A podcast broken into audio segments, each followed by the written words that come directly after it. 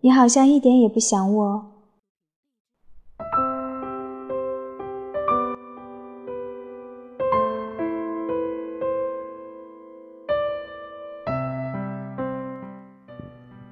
思念大部分时候也是一种折磨，你很想跟他见面，好想让他抱抱，好想摸摸他的脸，拍拍他的肩膀，可是这一切也只能在幻想中进行，根本没时间。连见面都变成奢侈的事，你只能靠一根电话线和他沟通。一根电话线又能做些什么呢？他的声音是如此接近，就在你身边，他的身体却是那么遥远。你很想告诉他我很想你，但是说了又怎样？还是不可以见面呢？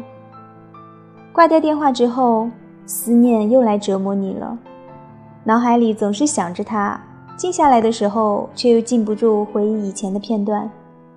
一个人躺在床上，四肢完全不知道应该怎么做，无论怎么做，还是没法不去想他。为了不使自己太痛苦，你只好努力的一次又一次的把思念压抑下来，压抑到心底深处，连他也觉察不出来。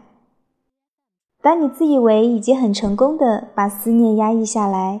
在你不留神的时候，他又来侵犯你。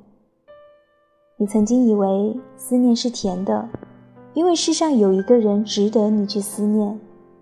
然而天长日久，思念原来是苦的。我们被骗了。最苦的是，当你努力压抑了自己的思念，不让他担心，他却竟然苦涩地问：“为什么？你好像一点也不想我。”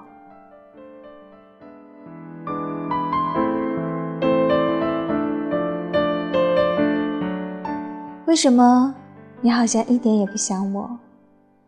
这里是如水乐章，我是清月。其实我想你，但是我不说。祝你晚安。